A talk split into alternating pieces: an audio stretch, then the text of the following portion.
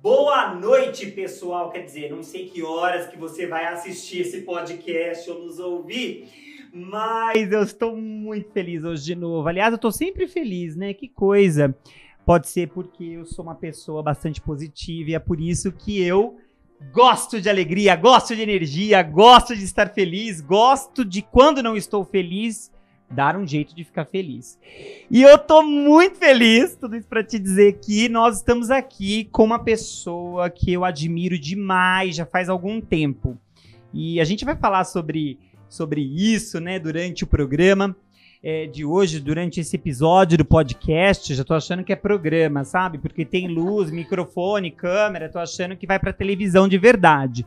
Mas vai, né? Vai pra tela do seu celular, ou do seu computador, ou, né, pro teu aplicativo aí do Spotify. Mas eu estou muito feliz porque estou recebendo uma pessoa maravilhosa que é, a gente tem trabalhado junto já faz algum tempo.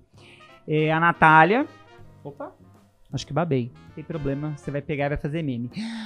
A Natália é psicóloga e ela é não somente psicóloga, eu, eu não gosto de apresentar as pessoas falando as suas profissões, né? Porque é, dá a entender que a gente é alguma coisa porque a gente faz alguma coisa. E a, e, e a gente não é porque a gente faz, né?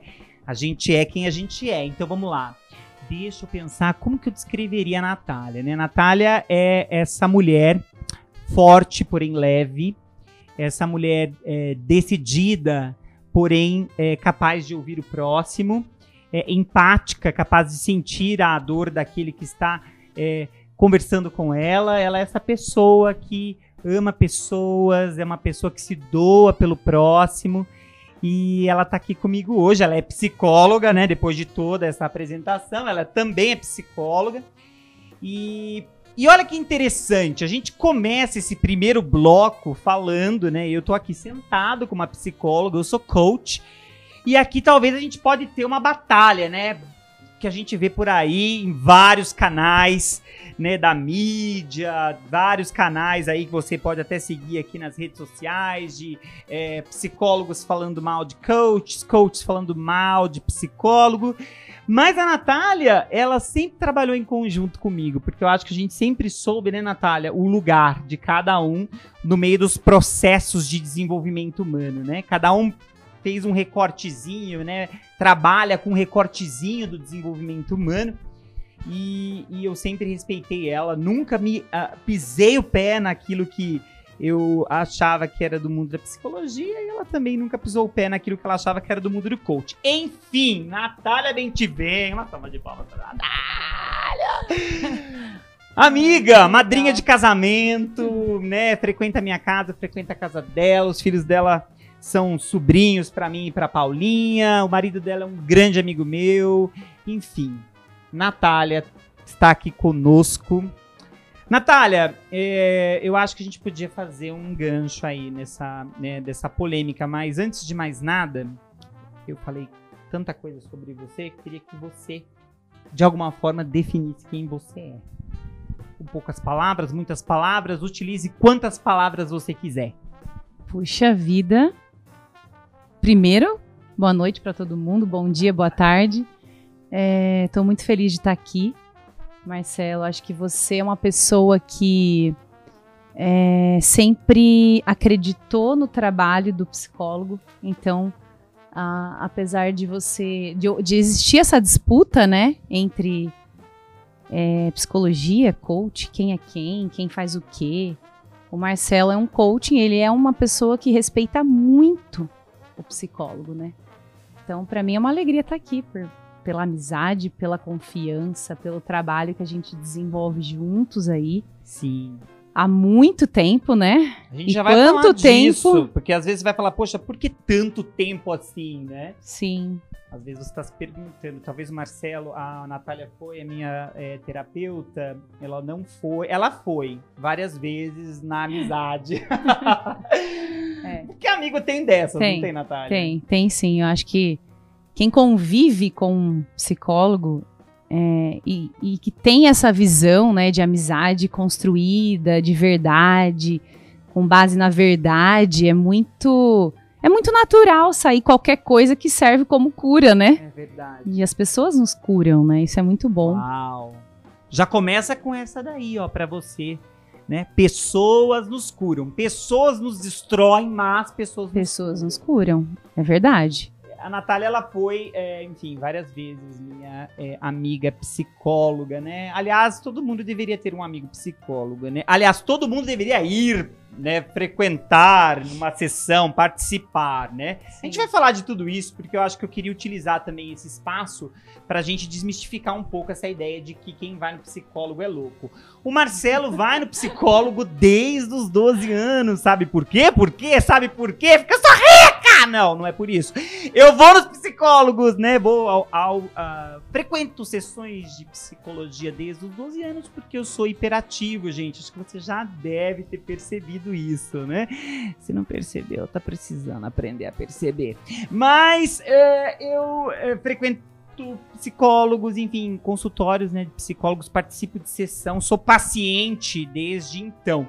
E sempre gostei. Aliás, teve umas que eu não gostei. Acho que uh, quando a gente pensa na relação do, do, do psicólogo é, profissional né, e o paciente, precisa é, haver uma certa química ali na relação, né? Sim, totalmente. É por isso que às vezes, quando a gente fala que é, as pessoas nos curam, é justamente por isso, né?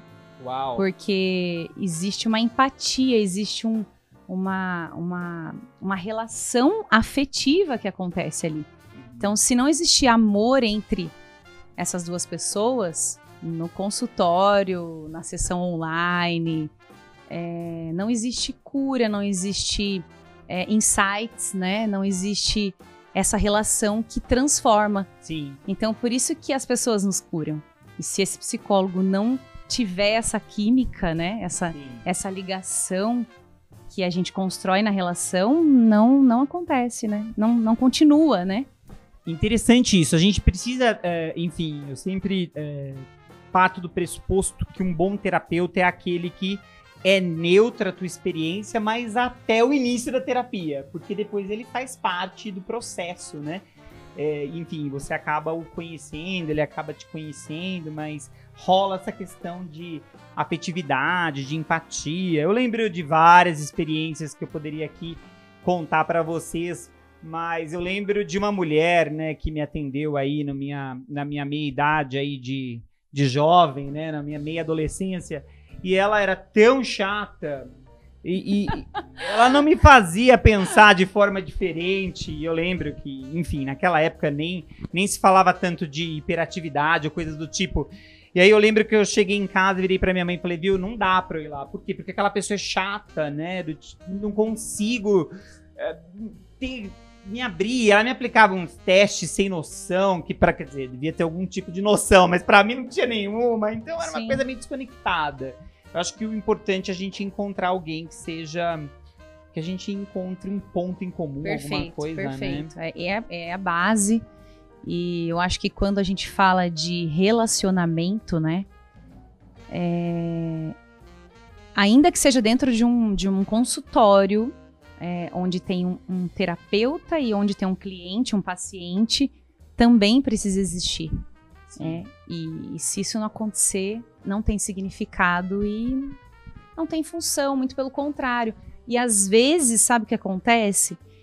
A gente não deixa isso acontecer, a gente também não deixa. Além de não de não acontecer a relação, a gente é, a gente vai com tantas resistências, com tantos bloqueios, né? Sim. E, e, e que também faz parte do processo. É verdade. E, e naquele momento, com aquela pessoa, não dá. Interessante. Às vezes as pessoas também, né? Elas nos lembram outras pessoas. Isso. Você já parou para pensar nisso. Né? Isso. Né? Essa, essa mulher, enfim, não queria falar São que as projeções mulher. da vida, né? Pois é, ela me lembrava uma pessoa, né? E da minha família que é muito chata. Eu acho que eu fiz essa associação, né? Sim, sim. Natália, como que a gente escolhe um bom terapeuta? Então, às vezes, as pessoas que estão nos vendo, nos ouvindo, é, chegar a uma conclusão, principalmente nesse momento que a gente está vivendo, né? O tema desse podcast é, são emoções balanceadas, emoções equilibradas. A gente vai falar disso daqui a pouco. E, e às vezes você já. Eu quero, quero chegar chegando aqui para você, né? Porque eu, eu voltei para minha terapia essa semana, né? Semana anterior. Tô muito feliz por isso. E como que a gente escolhe um bom terapeuta? Qual que é, talvez, a dica de ouro pra gente escolher um bom Sim. terapeuta? Muito boa pergunta. É, algumas vezes pessoas já me, me buscaram pedindo orientação de como encontrar um bom terapeuta, né? E aí rola aquela questão: qual abordagem? Que abordagem a gente deve seguir?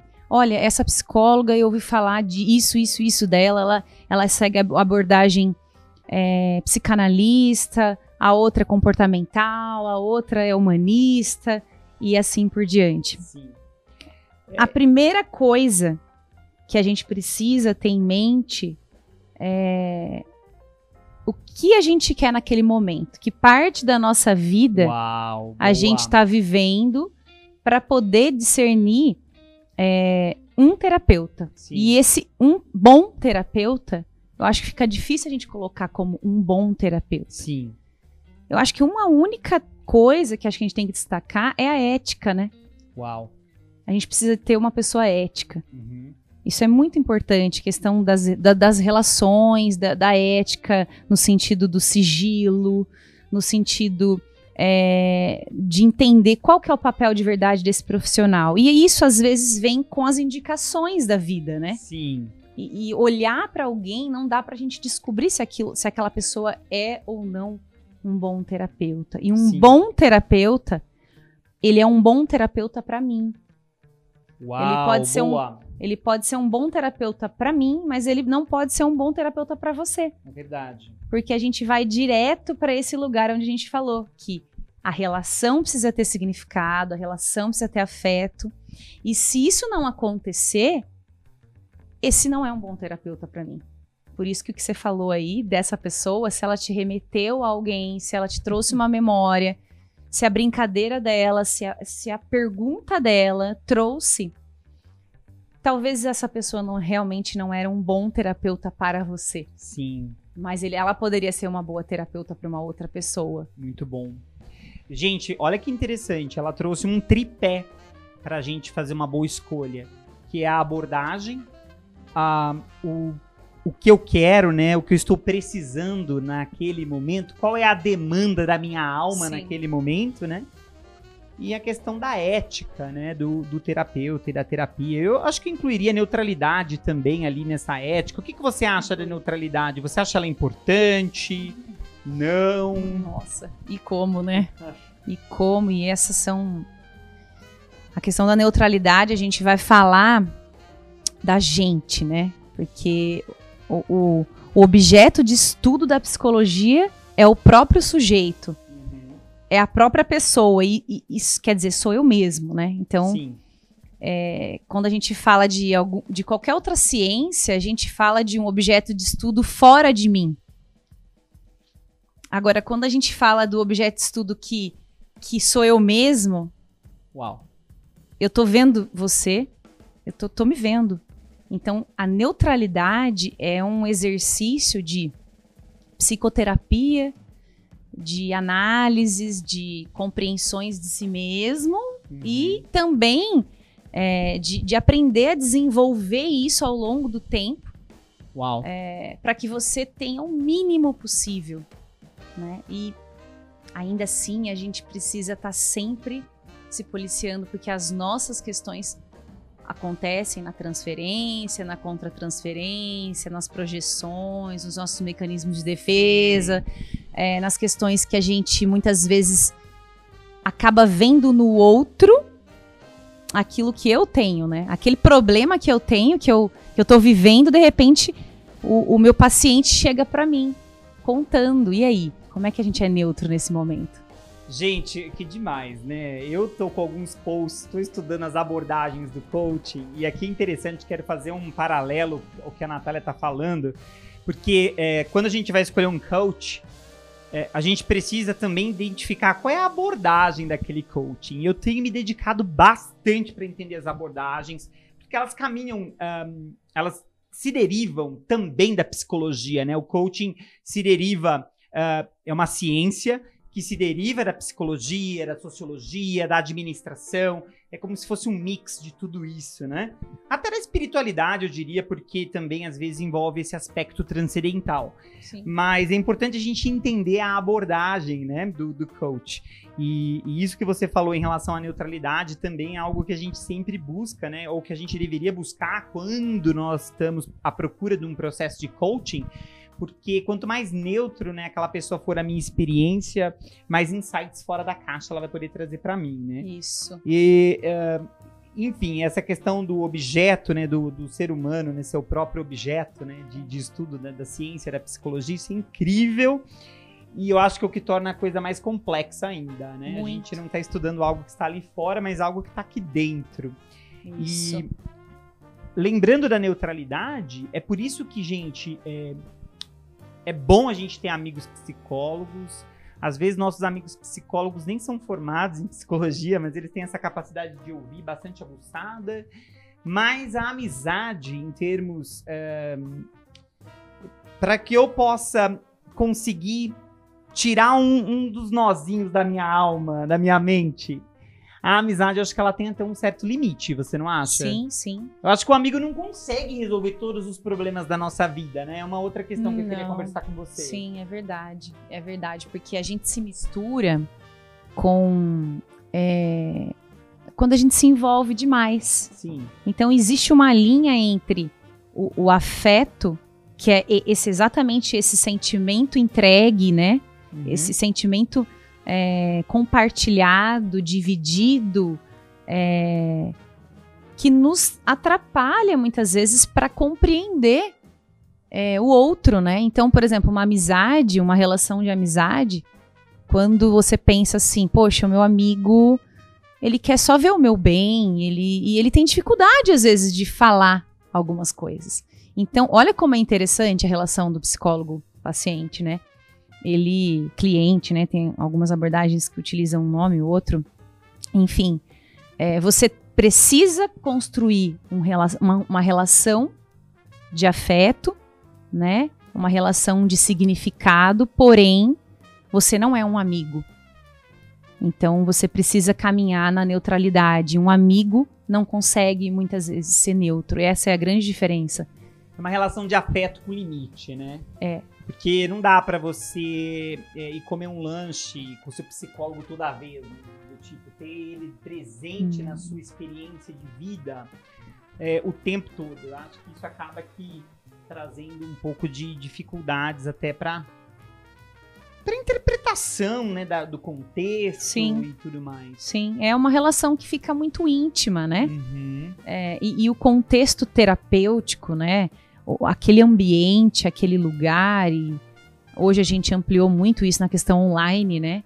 Ele uhum. tem um significado, ele, ele é preparado é, para esperar algo acontecer. Você Sim. se prepara para aquilo e o seu terapeuta, né? Ele também se prepara para aquilo. Uau. É, você, você cria um ambiente propício para que é, revelações venham a acontecer, insights venham a acontecer. Sim. Então, ao mesmo tempo que você traz a neutralidade, você também traz o desejo de construir algo. Sim. De entregar boa. algo e também de ser construído naquilo, nesse processo.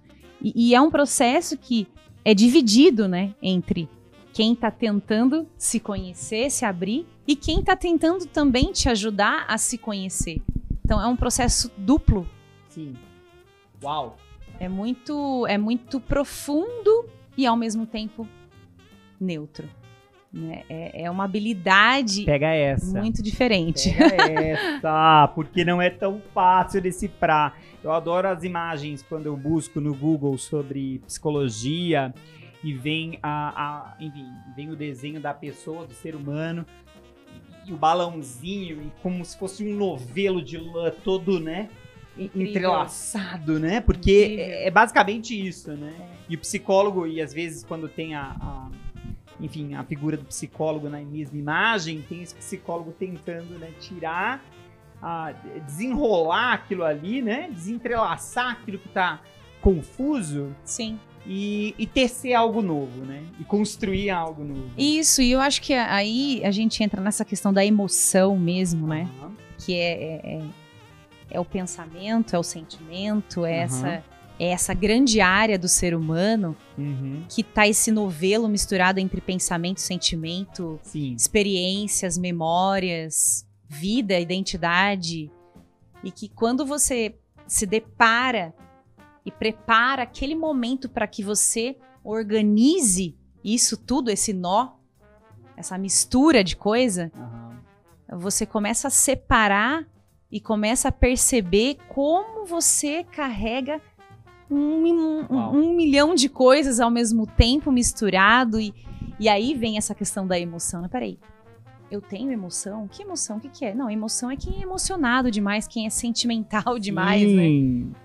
A gente tem um pouco desses mitos, né? Ou desses é, preconceitos. Né? Isso é um pré-conceito, né? É. é, é um conceito uh, que eu estabeleci antes de eu ter devidamente o contato com aquilo, né? Com aquela com aquela coisa em questão. A gente já vai falar disso. Queria que vocês falassem pra gente de forma objetiva hum. quando é que eu sei que eu preciso de terapia.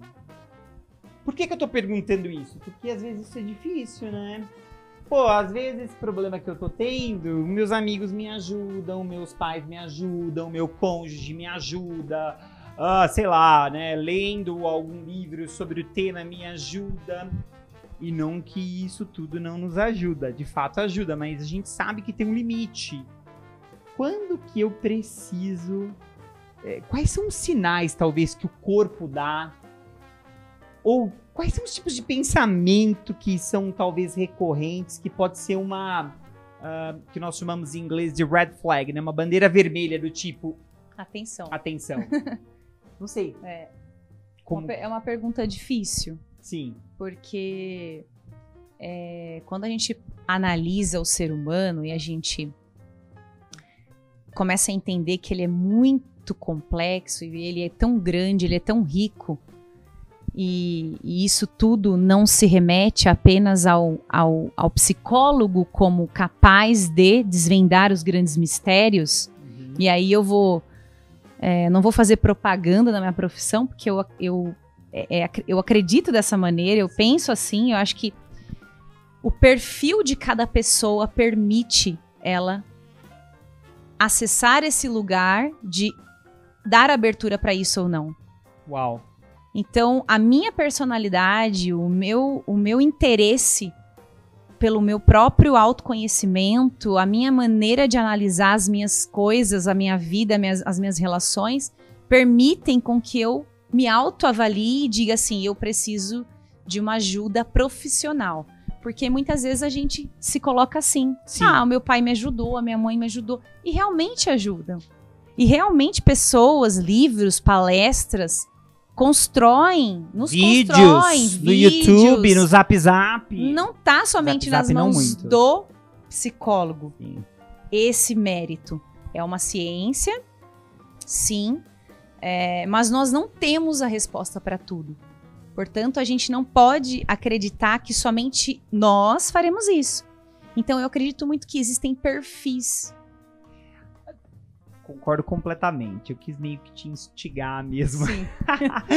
Essa pergunta ela é bem desafiadora, porque a gente precisa se conhecer, né? Então, por exemplo, eu sei que eu preciso é, de ajuda quando minha cabeça começa a criar inúmeras possibilidades. Sim. E eu não consigo, por exemplo, um, resumir, trazer essas possibilidades, colocá-las num funil para que eu possa tomar uma decisão. Isso, simplificação.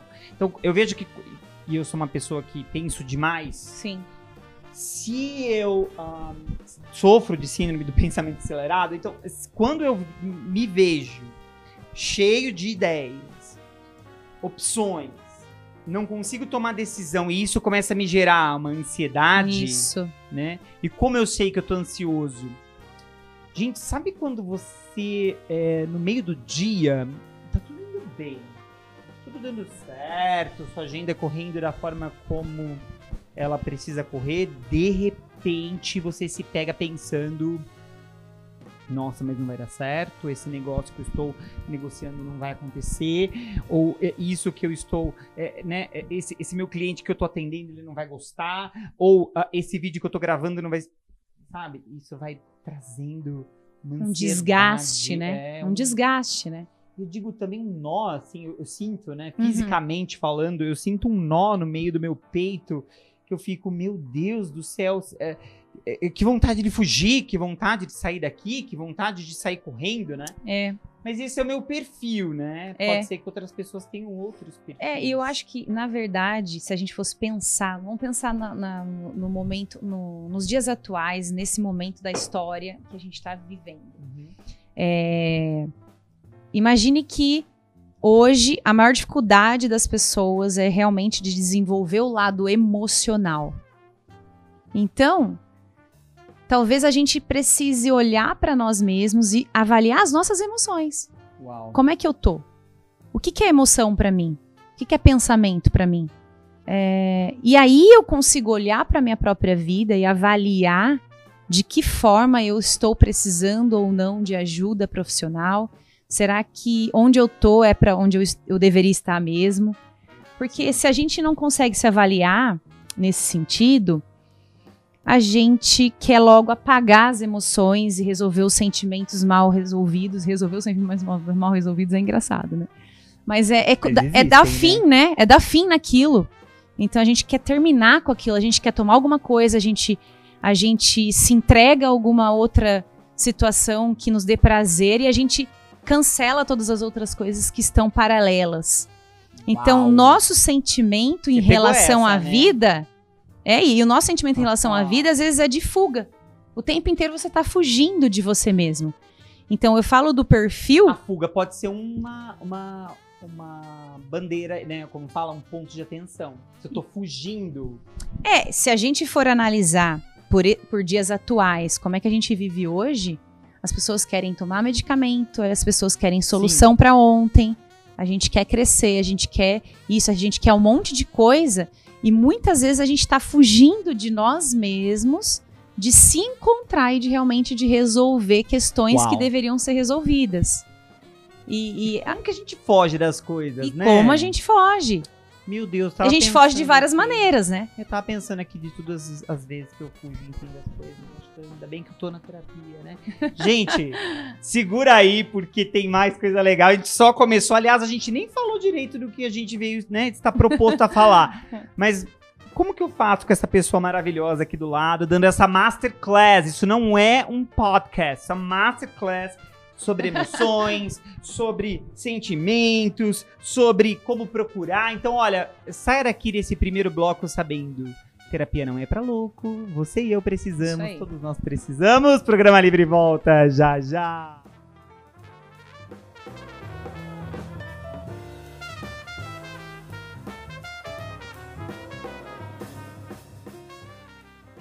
Nós estávamos Bom. falando de sinais de quando a gente precisa de um terapeuta, né? E a Natália, enfim, falou muito bem sobre a questão do perfil e falou da fuga, né? É, de quando a gente uh, começa a fugir e trocar, né? Fazer algumas trocas. É, aquilo que precisa ser resolvido eu troco por alguma situação de prazer. Eu adorei essa conexão que você fez, por quê?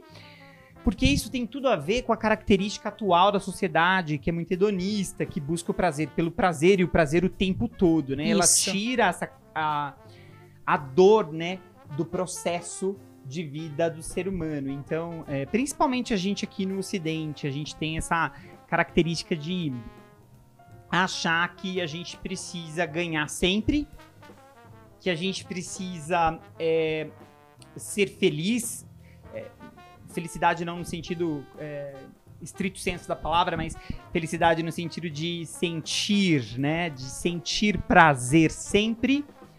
E isso faz a gente entrar né, numa busca incessante por um estilo de vida que não existe, né? Perfeito, perfeito. Porque hoje pela manhã eu estava ouvindo o Timothy Keller e eu queria compartilhar isso com você, porque eu sei que a gente também, ah, enfim, a gente tem algumas visões parecidas de Sim. mundo, a gente tem uma cosmovisão bem parecida em algumas coisas. Mas hoje eu estava ouvindo uh, uma ministração do, do, Tim Keller falando sobre sofrimento. Na verdade, ele estava falando sobre tempestade, fez um paralelo que a tempestade pode ser o sofrimento, né? Pode ser um. É, tempestade na Bíblia pode ser interpretada como sofrimento. E aí ele fala que uh, para o cristão, o sofrimento é o lugar que ele encontra a sua verdadeira alma. Uau. Falar isso. Porque quando ele falou, eu tava tomando banho, comecei a chorar, aquela coisa, né? Do tipo, Timothy Keller era um pastor presbiteriano, eu sou um cara avivado, já tava orando em línguas, assim, sabe? Chamando a existência aquilo que não existe no meu coração, no sentido de.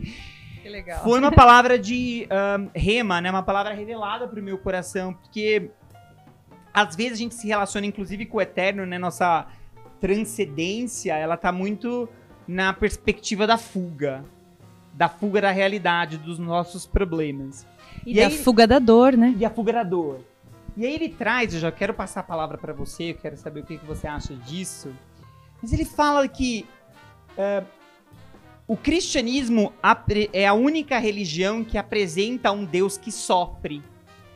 Então Jesus ele encontra o seu verdadeiro eu quando ele está na cruz do Calvário. Isso é muito forte. Isso é muito forte. E a gente encontra o nosso verdadeiro eu quando a gente uh, passa pela dor, porque é, é, passar pela dor e confiar que aquilo é passageiro e que Deus é eterno e, e, se encontrar no meio de tudo isso, eu acho que é o que traz sentido mesmo pra nossa vida. O que, que você acha de tudo isso? Nossa, muito, é muito profundo, bom. né? Do muito tipo, profundo. Né, Timothy Keller, a gente ama você, we love you. Mas vamos lá, conta pra é. mim, o que, que você acha? O que, que a psicologia tem a nos dizer sobre isso? Sim, sim. A dor é, é o lugar do sofrimento, né? E, e, a, e a, aonde a dor é, há um, é, existe um, é o mesmo lugar da dor no cérebro. É o lugar aonde existem as emoções. Uau. Então, o seu corpo, do mesmo jeito que ele sente dor, ele sente todas as outras emoções. E, e a, a, a gran, as grandes emoções, elas são, na maior parte delas, são ruins. As emoções em si são é, é, tristeza, né? Raiva. Sim. Ódio. As grandes emoções são muito mais dolorosas do que prazerosas. Uau.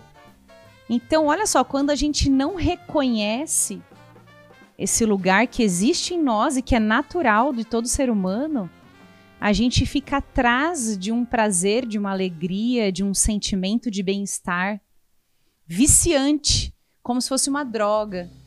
E a gente nega a existência de, de tamanho, tamanha dor que já cada ser humano carrega Uau. na sua essência. Então, é muito interessante essa, essa junção aí de, de dizer que encontrar a alma né, no sofrimento, porque quando a gente encontra a alma, quando a gente encontra o sofrimento, a gente consegue descrever a ausência do sofrimento, que é o lugar da alegria, que é o lugar do, do saborear as coisas. Uhum. Quando a gente não tem o senso da dor,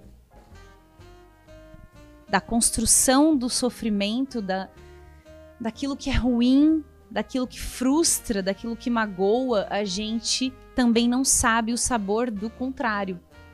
De que gosto tem o contrário. Uau! Porque Uau. eu só consigo descobrir o que é alegria quando eu tenho tristeza. Uau. Porque se, por isso que a gente vê hoje uma, uma, uma, um, uma sociedade poupada.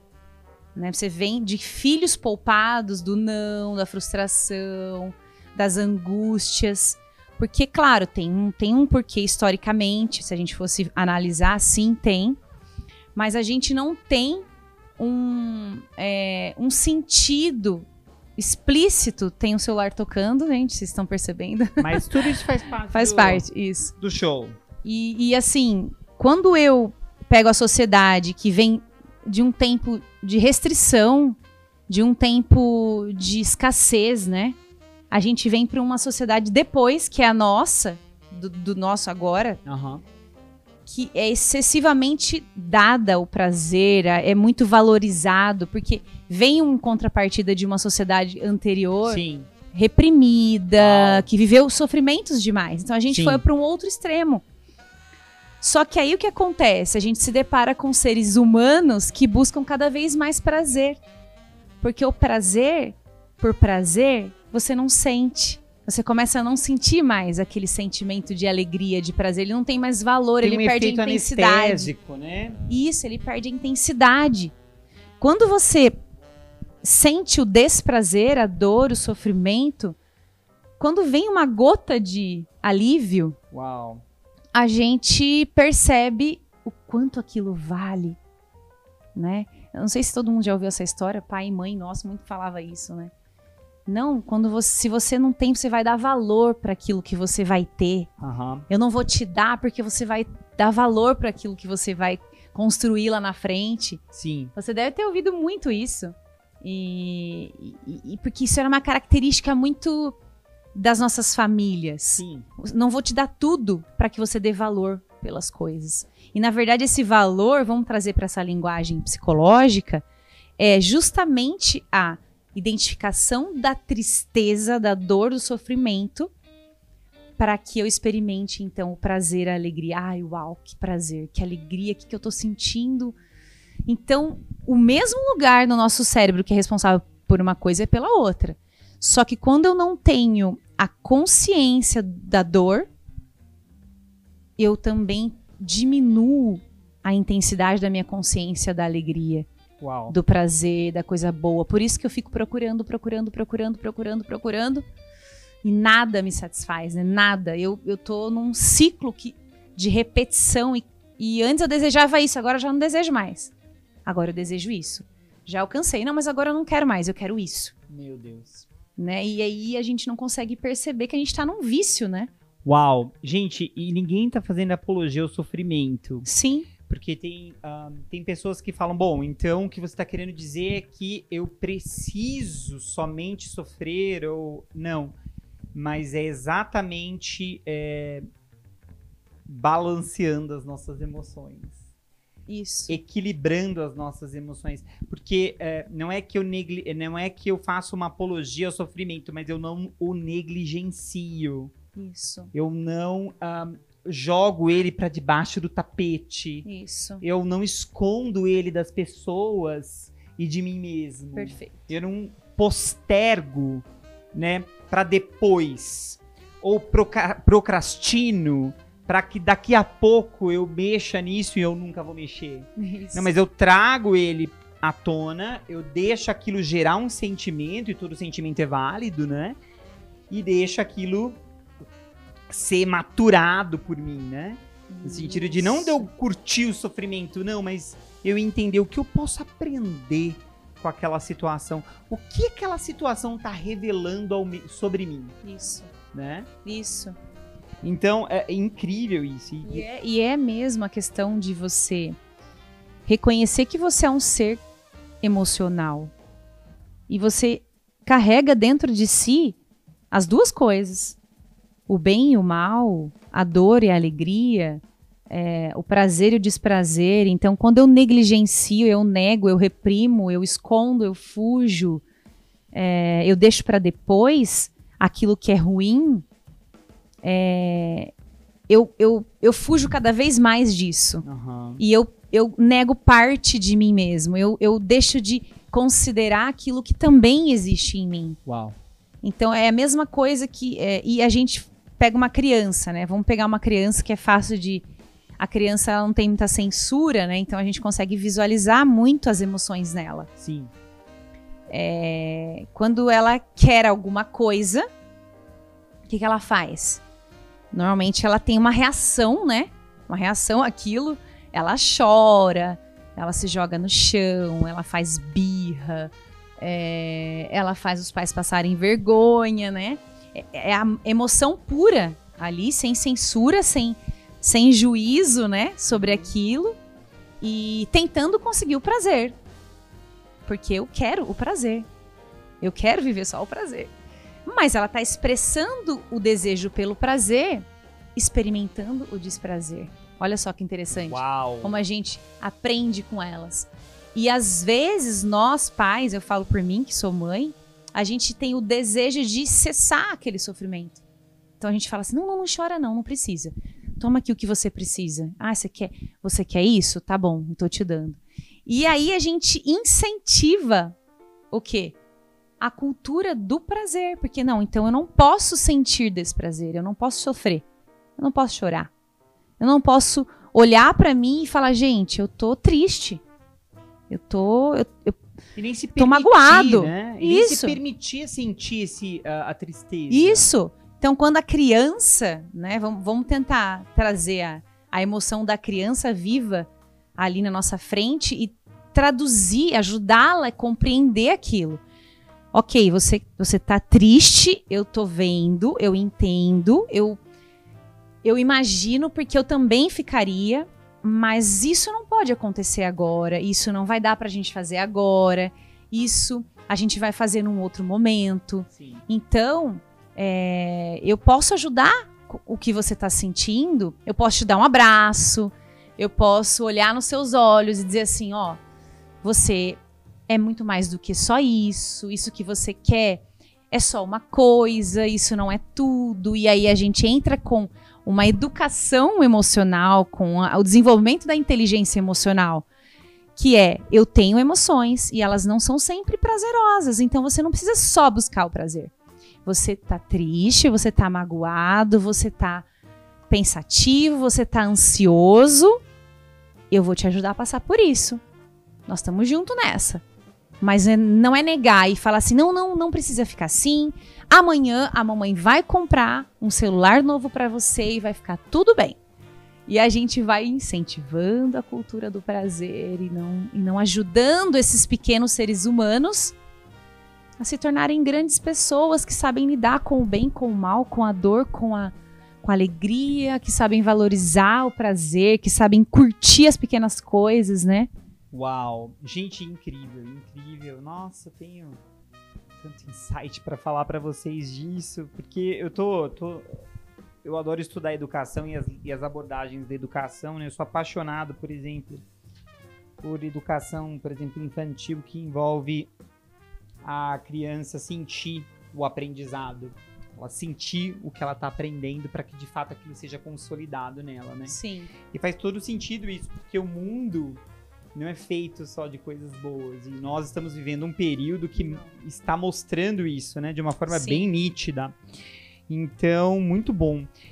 Eu tenho uma pergunta, que talvez seja essa, uma pergunta que o pessoal aí é, de casa tá. é, já se fez em algum momento da sua vida. Sim. Razão e emoção são paradoxais? Porque é, as pessoas pensam muito isso, né? Ah, eu não posso ser um homem apenas racional, eu devo ser um homem ap- emocional, enfim, não tô falando do espírito aqui pra gente não deixar essa discussão é, tomar aí algumas, muitas horas, mas ah, razão e emoção, né, é, são paradoxais. Será que a gente consegue dissociar uma coisa da outra? Porque a pós-modernidade, ou enfim, nem sei se a pós-modernidade coloca desse jeito, mas em alguma escola de pensamento né, social, a gente vê que as pessoas parece que elas buscam muito a razão, ou utilizam da razão para tomar as suas decisões. Ou a, a melhor, enfim, decisão que eu poderia tomar é aquela que é baseada na minha razão. Será? Será que eu dissocio uma coisa da outra? Será que eu consigo tomar uma decisão sem nenhum tipo de sentimento? Uau. O que você acha disso? É. Acho que, a, acho que a minha carinha já mostrou, né?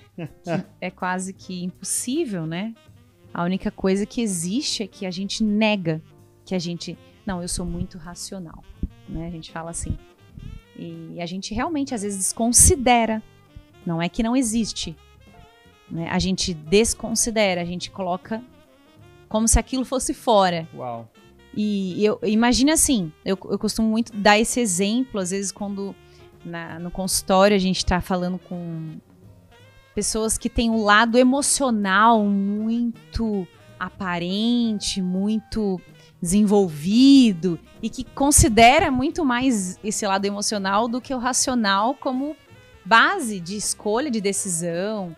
É, eu dou um exemplo assim, que eu acho que fica fácil de, da gente entender. É, imagina, imagina uma carroça, né? Vocês sabem o que é carroça? Vocês sabem o que é carroça?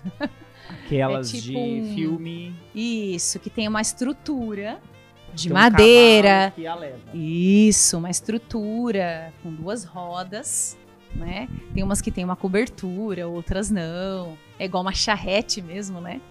O Pisca vai colocar a imagem. Isso, coloca o desenho pra gente. gente. Adoro pedir isso pra ele. Ó. É.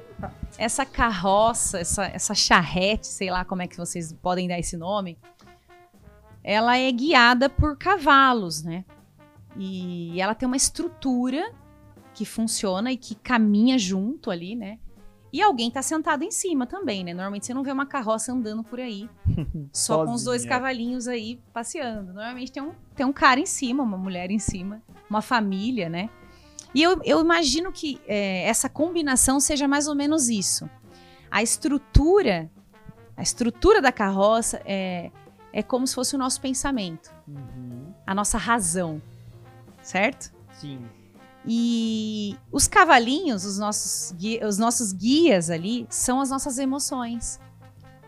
Uau. E aquela, aquele cara, aquela família que tá sentada, aquela pessoa que tá segurando as rédeas, sou eu e você. Então, o que- o- como é que funciona isso? Se você soltar, a, a pessoa que é muito, muita emoção, tudo emoção e tal, você soltou a rédea. Pra onde é que esse cavalo vai te levar? São pessoas que são mais ligadas, assim, que são mais, desculpa, impulsivas, né? Elas vão acabar. E são muito sentimentais, né? São, são, são guiadas por- pelo que sentem. Uhum. são direcionadas, tomam decisões, pensam, é, analisam, chegam a conclusões baseadas apenas nos sentimentos, naquilo que elas sentem. Então imagine esse cavalinho solto, sem ninguém segurar as rédeas. Uau. Para onde é que ele vai? Ele vai te levar às vezes para uma ribanceira. Às vezes ele vai te, ele vai empacar e vai começar a comer na hora que não é para ele comer. Ele vai te colocar em uma condição de risco muitas vezes. E isso pelos dois lados, né? Do tipo, talvez pelo lado sentimental ou até pelo lado racional. É, Se não, você- eu, eu penso assim, que se fosse pelo racional, é o cara, ou a pessoa, ou o ser humano, que é, não considera que tem um cavalo na frente. Uau. Como ele sai do lugar? Ele não sai, né? Porque Uhum. ele só sai do lugar se os cavalos levarem. Ah, mas eu sou um cara super racional, eu tenho que calcular. Tudo bem, ok.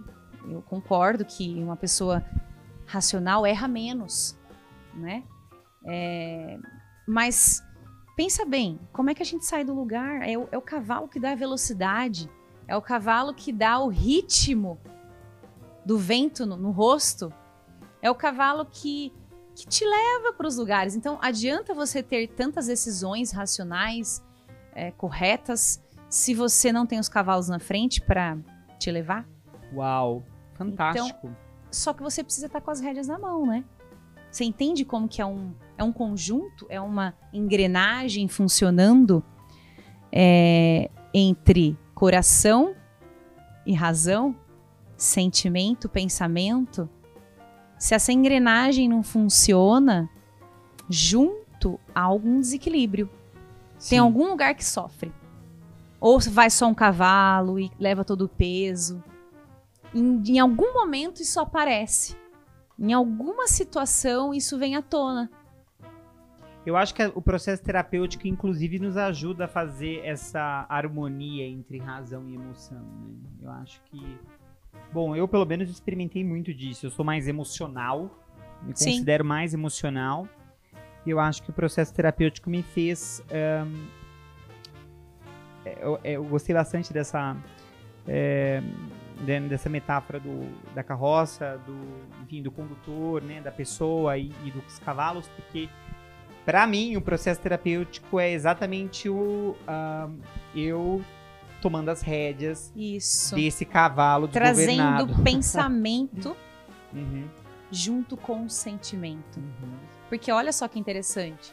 Ah, o sentimento é, é natural de todo ser humano. Sentir faz parte da, da, do ser humano, né? Da, da, natureza humana. E a gente não pode negligenciar isso, a gente não pode é, desconsiderar. Mas é claro, cada um é cada um, cada um faz isso de uma maneira, cada um responde isso de uma forma. Uns negam, uns reprimem, uns é, fogem, né? E o pensamento também, é aquilo que a gente faz, a gente pensa também. Uau. Uh, todo ser humano sente. Todo ser humano sente. E aí que tá, Marcelo, olha só. Se a gente não considera é, o sentimento, a gente nega uma parte. E às vezes a gente não se dá conta que o sentimento é uma coisa, o pensamento é outra. Uhum. E a gente deixa o sentimento definir o nosso pensamento. Uau! A gente precisa descobrir o que é sentimento, o que é pensamento. Quando eu entendo que, quais são os meus cavalos e qual, qual é a minha estrutura de pensamento, eu com, me compreendo, eu me respeito, eu me entendo e eu consigo não ser definida por Uau. aquilo que eu sinto. Porque muitas vezes a gente passa por situações que a gente se sente uh, desprezada, Sim. inferior, Sim. Uh, se sente muito mal passa pela dor. E a gente quer fazer o quê? Fugir. Porque aquilo quer definir quem eu sou. Sim. E eu preciso separar que o que eu sinto é para sentir. O que eu, sinto é para ser sentido só. Uau. Não é para que eu pense algo sobre mim. Então, o que eu penso sobre mim precisa ser consciente, estar além do que eu sinto. Porque aí eu Uau. consigo entender que o que é sentimento é sentimento, o que é pensamento é pensamento, e fazer a junção das duas coisas. Então a gente está falando de uma espécie de uma mexerica. Vamos ver essa metáfora. Eu não sei, tô, tô pensando aqui. É uma mexerica e, e assim, não, que não tem vários gomos, mas vamos colocar que tem dois gomos, né? Certo. Né, o gomo do pensamento e o gomo do sentimento. Um, eu preciso definir os gomos, mas eles fazem parte da mesma coisa. É isso que eu queria. É, no sentido de. É impossível saborear a fruta se eu só comer um pedaço do gomo. Sim. Para que a fruta faça sentido, Sim. é importante Sim. eu ter os dois lados. Sim. Entendeu? Entendi. É como se a gente precisasse das duas coisas. Isso, exato. Olha, ela gostou da minha metáfora. Muito bom. Tem gente que foge de sentir, a gente sabe disso, né? Tem gente que não gosta, enfim, que uh, até eu vou pegar aqui algumas frases que provavelmente vocês já ouviram, né? Por aí, homem não chora, né? Então, geralmente as pessoas atribuem ao sexo masculino ao gênero masculino, enfim, não quero entrar nessa discussão, né, no sentido de que hoje eu sei que a gente pode falar de várias, enfim, é, várias coisas ali, mas é, antigamente o, né, o gênero masculino ele não, é, ele era privado de sentir. Tá aí. Né? Uhum. Porque o sentimento trazia e traz ainda a, a falsa ideia de definição de identidade. Uau! Pumba. Então eu não eu nego, né, por, por, exemplo, essa ideia aí de que homem não chora. Né? vou usar esse exemplo aí, que antigamente a gente falava muito. Não, homem não chora. É, eu nego o sentimento porque esse sentir me define como fraco, como é, indefeso. Não, homem tem que ser forte. Então, chorar é fraqueza e, portanto, não sinta, não chore, não expresse. Meu Deus. E uh, é engraçado porque. Agora vou ser polêmico, mas não tem como, porque sou eu, né? Então. Tem características da mulher no homem, no homem na mulher, né? E tem pessoas que têm dificuldade de entender isso. No sentido. Em que sentido que eu tô falando? Hum.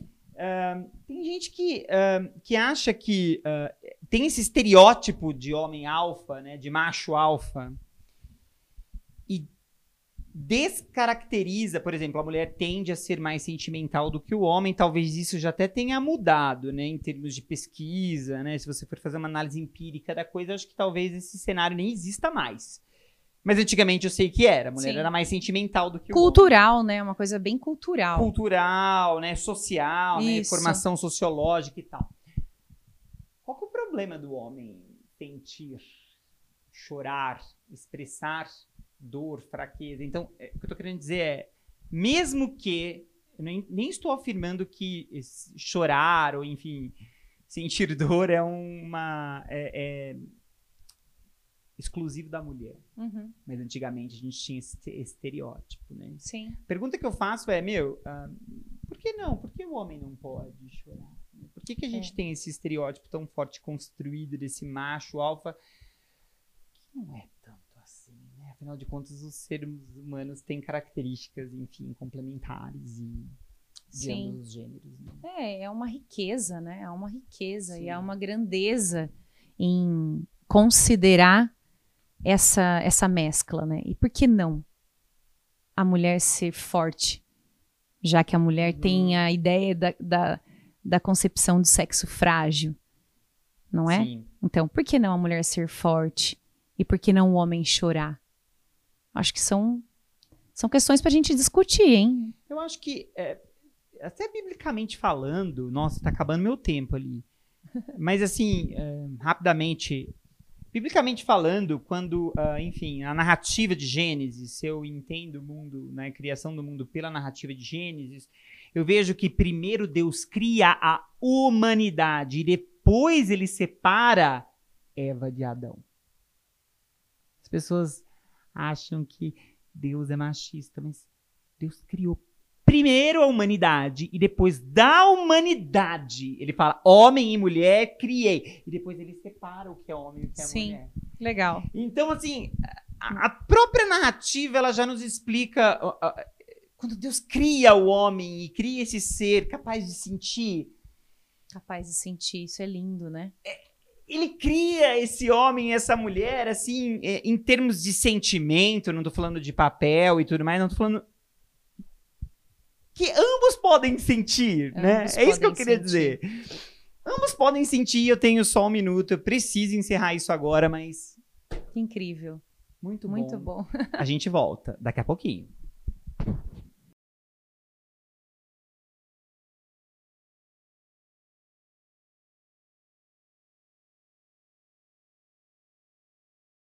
Fiz uma pergunta hoje no meu Instagram sobre identidade, né? Sobre o que pra você é identidade. É o tipo de pergunta que poucas pessoas têm a ousadia de responder. Porque- Difícil. Difícil. É, são perguntas que, é, ou, ou melhor, é uma pergunta que, que nos desafia a pensar, inclusive a reorganizar os nossos conceitos, Sim. né? Bom, vamos lá. Eu tenho um esquema aqui que eu gosto bastante. Vai ter prova, gente, eu acho. Vamos ver. Não, não vai ter prova. Tô gostando tanto dessa conversa, ela é tão importante, ela é tão crucial, gente. Porque pensando em ahn, na crise que o mundo vive hoje, né? Na crise sanitária que o mundo vive hoje, e pensando na nossa é, na maneira como a gente tem reagido, né? Então é engraçado porque como a gente nunca tinha a nossa geração não tinha experimentado isso até então, nós tínhamos ahn, né, nós não sabíamos como as pessoas iam reagir a tudo isso, né? Então tem De maneira alguma. uma reação de negação, Tem uma, variedade, né, uma de reações. de, enfim, é, nem estou aqui falando do, não estou aqui politizando o debate, eu estou falando de reação sentimental, né, a maneira Sim. como eu e você expressamos a crise que está diante de nós. E tem pessoas que negam, tem pessoas que aceitam, tem pessoas que sofrem, tem pessoas que estão bem se tá tudo bem com elas e com os seus, tem pessoas que ficam mal quando, enfim, abrem os seus ahm, eh, celulares e veem que as pessoas estão morrendo. Cada pessoa expressa de uma forma, né? E tem sido muito desafiador buscar um equilíbrio das nossas emoções, dado essa situação de eh, saúde pública, dado esse período em que a gente foi forçado por um agente externo, ou melhor, por um contexto externo, por uma situação externa, a ficar dentro de casa. A ter que encarar certas coisas que a gente costumava fugir, e aí era mais fácil de fugir quando você trabalha fora e tem uma vida Sim. toda, né, acontecendo. Tá distraído, né? Exato, Tá ocupado. ocupado. Quando a gente fica fazendo, enfim, é, quando a gente vem pra casa, faz home office, é, pensa na. é, a gente tem mais tempo pra gente pensar, inclusive, na gente mesmo. E no nosso Muito mundo bom. interior. É isso mesmo. Tem, tem mais tempo pra pensar na gente mesmo. Como que você acha, ou quais dicas você daria para a gente ter um pouquinho mais de saúde mental nesse tempo? Eu vou te falar o porquê dessa minha pergunta, né? O motivo que eu tô te fazendo essa pergunta é porque, por exemplo, eu me peguei ansioso esses dias. Não era comigo, não era com a Paula, não era com os meus pais, não era com os meus sogros, né? Graças a Deus não era com a minha irmã.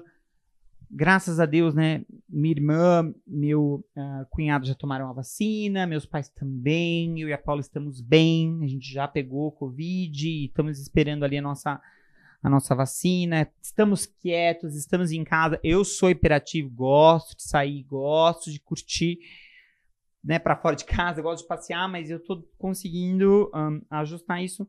Mas eu comecei a me pegar ansioso pelas notícias, pelas pessoas que estão, é, enfim, morrendo, ou pelas pessoas que estão perdendo seus entes queridos. É, mais pelo outro do que até por mim. Porque por mim tá tudo bem, tá tranquilo. Lógico, não tá tudo bem, né? Eu, eu queria estar passeando, queria estar curtindo, queria que a coisa não tivesse desse jeito. Adoro viajar, não posso, né?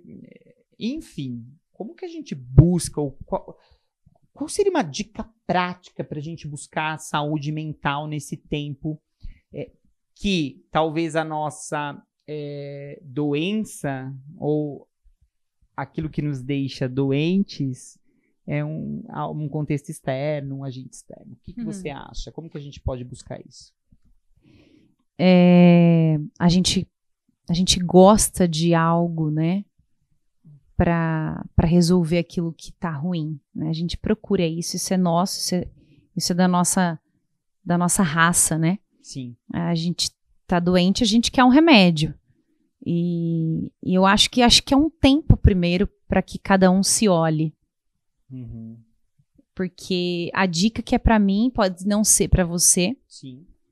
E, por exemplo, quando a gente se olha, a gente se descobre, a gente se, se reconhece, a gente percebe as nossas emoções, a gente conhece as nossas, ah, as nossas memórias no que está acontecendo hoje, porque, por exemplo, uma notícia para aquele que não teve ninguém né, afetado, que Sim. pode não representar nada. Então você assistir não vai fazer nenhum efeito para você, mas pode ser que para você que tenha isso cause muita coisa ruim, isso estraga Uau. memórias. Então eu acho que se você conseguir se olhar e se respeitar como ser humano, Uhum. que tem sentimentos, que tem pensamentos, como a gente vem falando agora.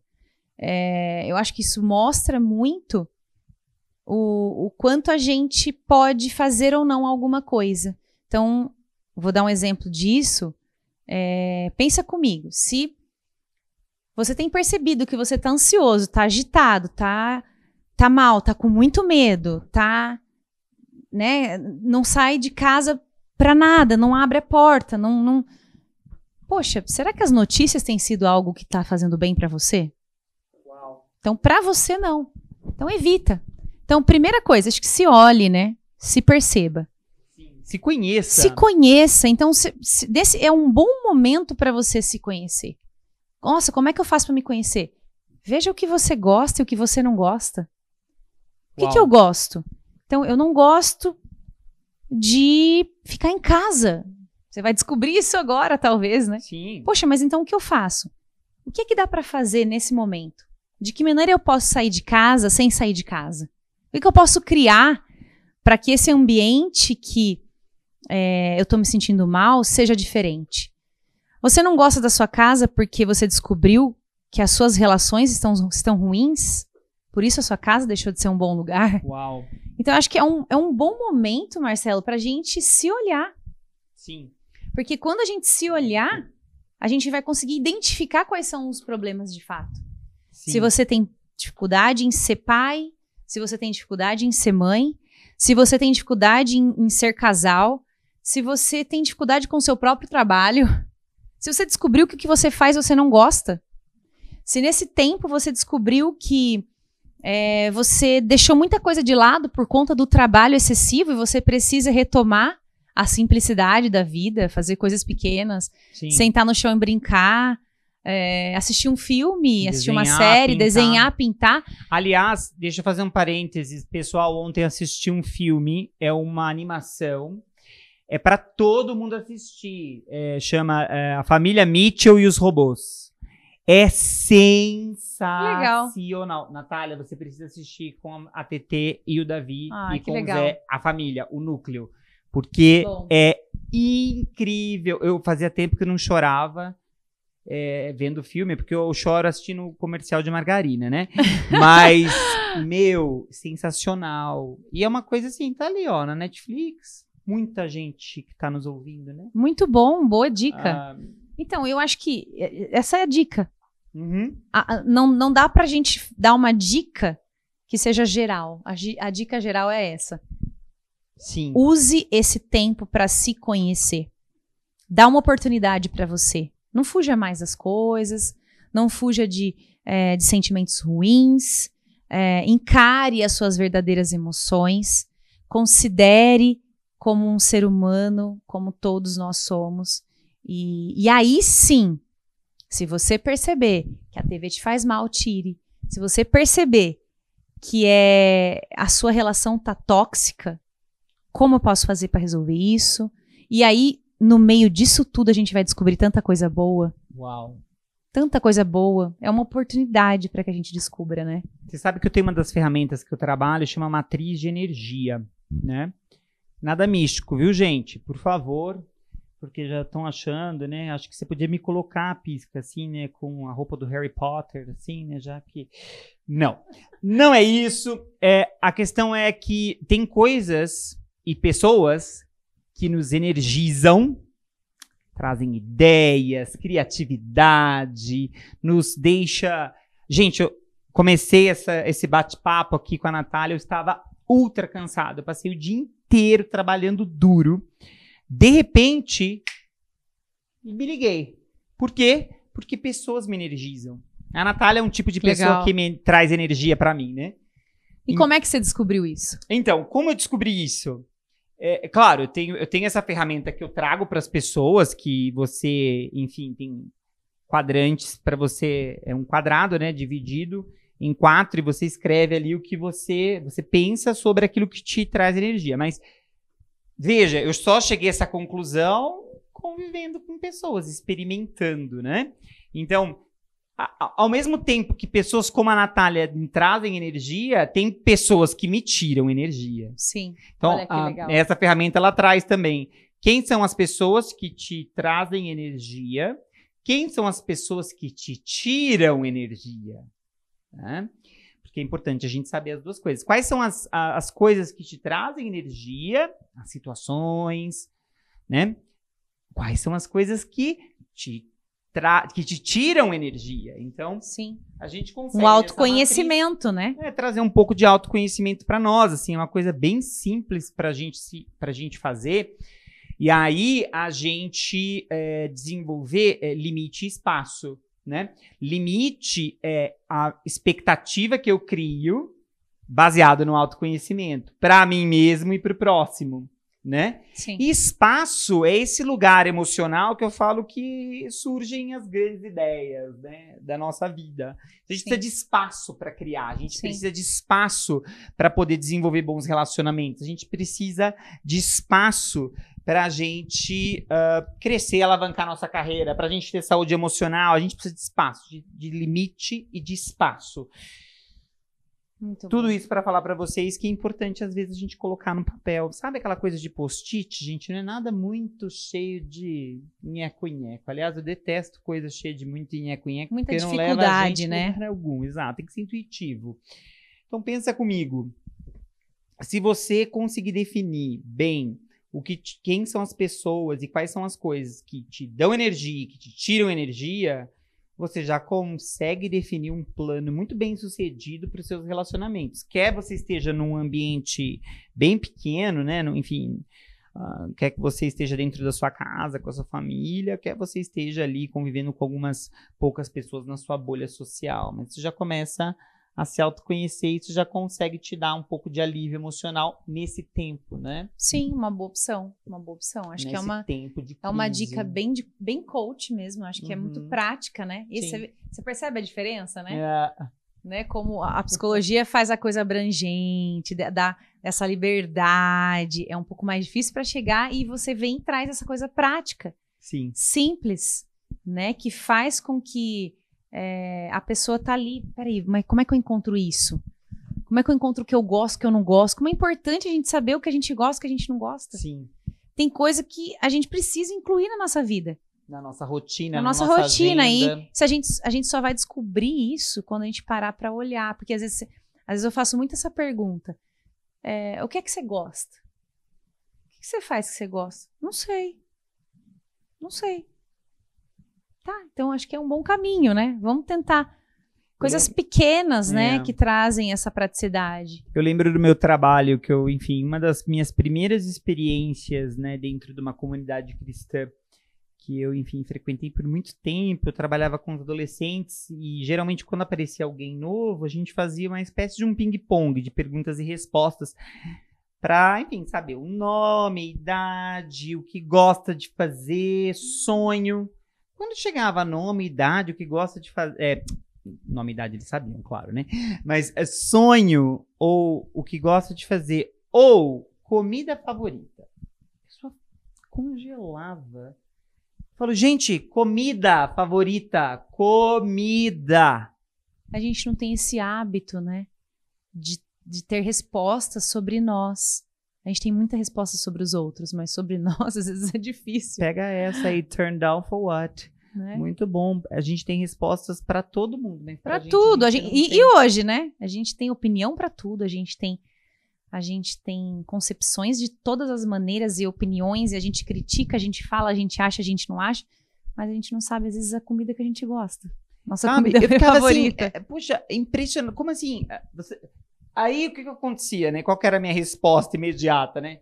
Lasanha! Filé parmegiana! Coxinha! Gente, só quem morou fora do Brasil sabe o quão coxinha é crucial para a existência humana. tá certo?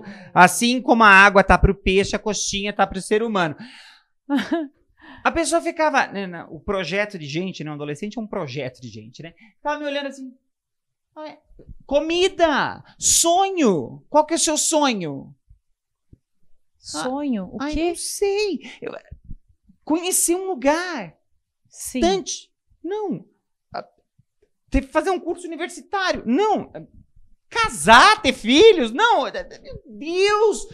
Quais, quais são né, os, os, os resultados de uma geração sem sonho? Ou de uma geração que não se conhece, né? Eu acho que, é, inclusive, foi ahn, essa dor de ouvir tanta gente Hum.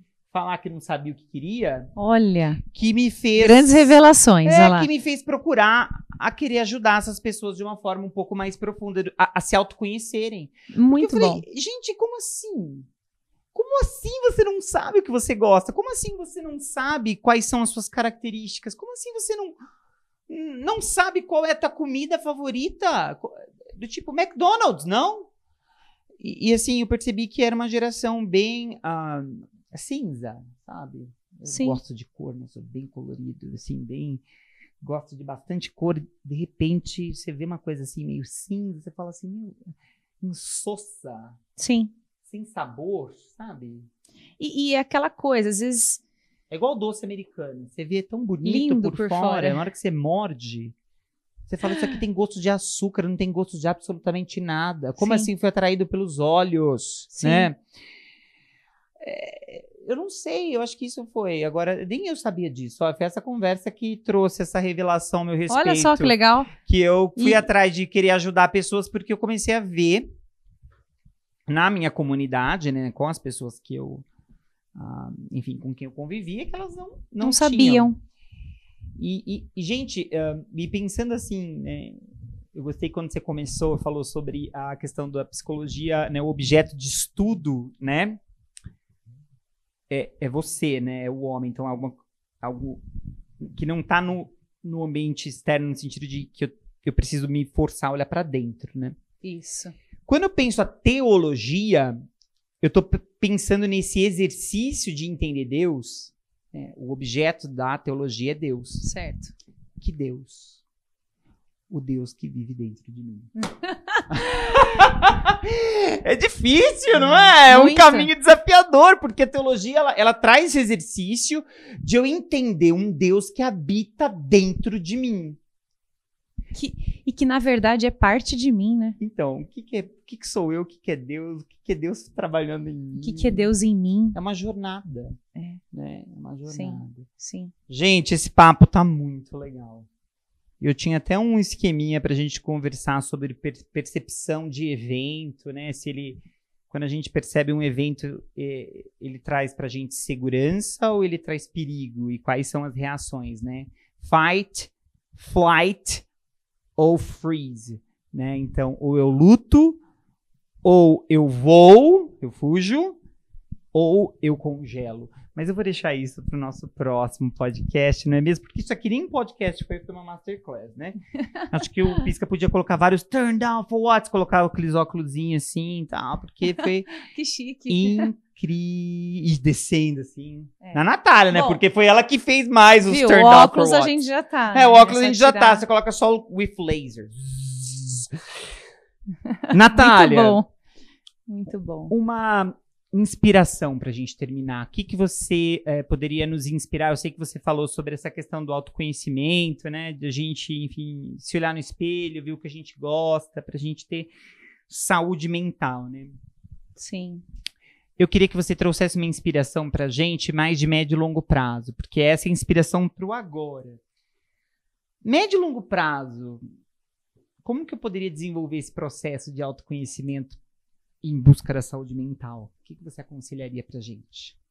Médio e longo prazo, É, acho que só um processo mesmo, né? sim. Um processo terapêutico, uma intervenção para te ajudar, para te se aprofundar em si mesmo e construir isso de maneira sólida, é, sem, sem respostas tão simplificadas que hoje em dia isso, a sociedade ela busca tanto algo tão rápido é, e tem tudo tão pronto, né? E eu acho que esse movimento de, de entrega e de profundidade é muito importante para nós, né? E talvez esse seria uma inspiração a longo prazo, né? Médio e longo prazo. Quem sabe numa outra oportunidade você possa viver essa experiência com alguém que você se identifique, com alguém que você desenvolva confiança, afeto. Uau. Muito bom. Gente, eu trabalho. Eu, eu- eu lembro que eu comecei esse podcast falando por como que eu e a Natália trabalhávamos juntos eu queria terminar falando disso. Porque a Natália é psicóloga, eu admiro muito ela e a profissão dela, admiro muito a Natália e como ela se entrega à psicologia. E eu conheci a Natália, na verdade, porque quando eu comecei a trabalhar com esses adolescentes que eu falei para vocês, é, muitos deles, eles vinham até mim buscando terapia. E isso é muito comum acontecer, essa confusão dentro das nossas comunidades espirituais. E aí, é, eu sempre, enfim, por ter frequentado muito, né, terapeuta, por ter feito muitas é, sessões de terapia, eu sabia o que me era, mesmo muito jovem, eu sabia o que me era cabível e o que não me era cabível o que eu, Marcelo, poderia fazer e o que eu não poderia fazer. Então, e, e na época eu conheci, né, conheço o marido da Natália há muito tempo, nossos pais trabalharam juntos na mesma empresa, e é, eles eram recém-casados, e eu falei, a minha mãe me disse, a Natália é psicóloga, eu pensei, bom, para atender o pessoal lá da igreja, que são pessoas mais jovens, eu acho que e aqui é por achismo, porque pode ser qualquer pessoa, como a gente viu né, durante esse podcast. Mas eu pensei, poxa, uma psicóloga mais jovem talvez faria mais sentido para a experiência dessa garotada. Então eu comecei a indicar pessoas para a Natália e esse pessoal começou a gostar muito.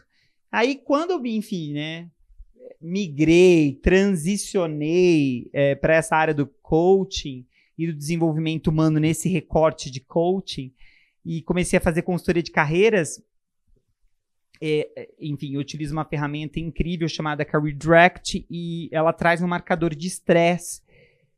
E nem isso, às vezes, na própria personalidade, né, na, nas próprias características comportamentais da pessoa, quando a gente estava conversando, ela trazia alguma coisa que não estava conectada com o agora, mas estava conectada. Não era aquela coisa do tipo, estou sabendo que o Marcelo é extrovertido, mas é aquela coisa, estou sabendo que o Marcelo é extrovertido, mas ele fala demais, ele não consegue se controlar por absolutamente nada, e isso impede ele de crescer na vida e blá blá blá. Aí eu falava, isso. Isso é um trabalho. Isso aqui não é é, objeto de análise do Marcelo, mas era a Natália. Então eu comecei a trazer essas pessoas, né, indicar, fazer sugestões. Amém, igreja, porque a gente não obriga ninguém a nada. A gente sugeria, olha, é, e eu sempre né, tateando esse campo Sim. minado, porque tem gente que acha que psicologia é coisa de maluco. Eu tateando esse campo minado e falava assim, pessoal, lembrando que você considera é, você já passou por algum processo terapêutico? Considera a hipótese? Considera, então, que gostaria de fazer uma sugestão da Natália. E indicava os meus clientes que se tornavam pacientes da Natália. Então, ela atendeu muita gente. Sim, muita. é verdade, verdade. E sabe que eu, eu acho que hoje é, eu agradeço muito, eu sou muito grata, né? Porque você, você confiou também, né? Que Foi um isso, trabalho amiga. de parceria mesmo. Sim. E, e parceria no sentido do, do, que, do que significava o Uhum. trabalho do psicólogo, né? Sim. E eu acho que você conseguiu dividir isso, e hoje, eu até já falei isso em outros momentos, é, que a própria comunidade cristã hoje enxerga Sim. a psicologia graças a pessoa como você. Porque eu Ô, acho que amiga. Não você- vou dormir à noite hoje, É- hein, é gente? verdade, Meu porque eu acho Deus. que no, no, no ramo gospel do negócio, né? Na, na grande bolha social, né? A gente às vezes Bubble. não consegue trazer uma nova concepção, é, introduzir a ciência para dentro da vida das pessoas. É verdade. Principalmente psicologia, que é, tem um embatezinho aí, né? Sim. E, e eu, eu vou, vou me ousar dizer que você fez um grande papel na região, porque você sempre fala muito disso e associa as duas coisas, separa humano, Oh, espiritual e tal. E, e eu acho que isso é de muita valia e, assim, muita importância para todo mundo que pôde conhecer você. Gente, eu fico muito feliz com essas palavras, lisonjeado, lisonjeadíssimo, porque é, é, eu acredito muito na Natália como profissional. Não são todos os profissionais que eu, Marcelo, particularmente acredito, não que isso tenha algum tipo de peso, mas é importante a gente saber que nem todo profissional, e de qualquer área, né? Hum, hum, Qualquer área. de qualquer área, né? Vamos combinar. Nem todo profissional é um profissional adequado. E, claro, aqui a gente viu, e a Natália foi muito ah, explicativa quando trouxe essa questão de você é, identificar o seu perfil e o perfil né, do, do seu, é, do seu terapeuta. Você ter essa química, esse relacionamento, essa empatia. É, e, e, só não te cortando, mas é, se você já teve uma experiência Uhum. com algum tipo de serviço, né, psicológico, até de coaching, né, Ou até de desserviço, né? ou outros serviços, não generalize pela primeira experiência, porque talvez você não teve uma boa experiência Isso. e você desiste Exato. por esse motivo. Então, é, tente novamente. Às vezes, sabe aquilo que a gente falou no começo, né? Não, não teve aquela, aquela empatia, Sim. não construiu aquela relação de afeto e você não conseguiu acontecer nada naquele momento e o seu processo foi interrompido. Exato. Então, não desista, né? Tente outra, Tente outra vez. Isso. Queridos, que alegria, que coisa boa. É, eu vou convidar a Natália outras vezes com toda certeza absoluta. A gente queria entrar naquele negócio de como a gente reage às emoções, mas eu acho que hoje foi legal porque a gente falou sobre as emoções. E daí a gente tem um tempinho depois pra gente falar como a gente reage às emoções, que eu acho que isso também é importante, né? Muito bom. É, obrigado por você estar nos assistindo. Natália, obrigado por ter aceitado o convite. Imagina, foi um prazer. A gente Obrigada. se vê no próximo episódio, vocacionando. Fiquem com Deus. Até mais. Até mais.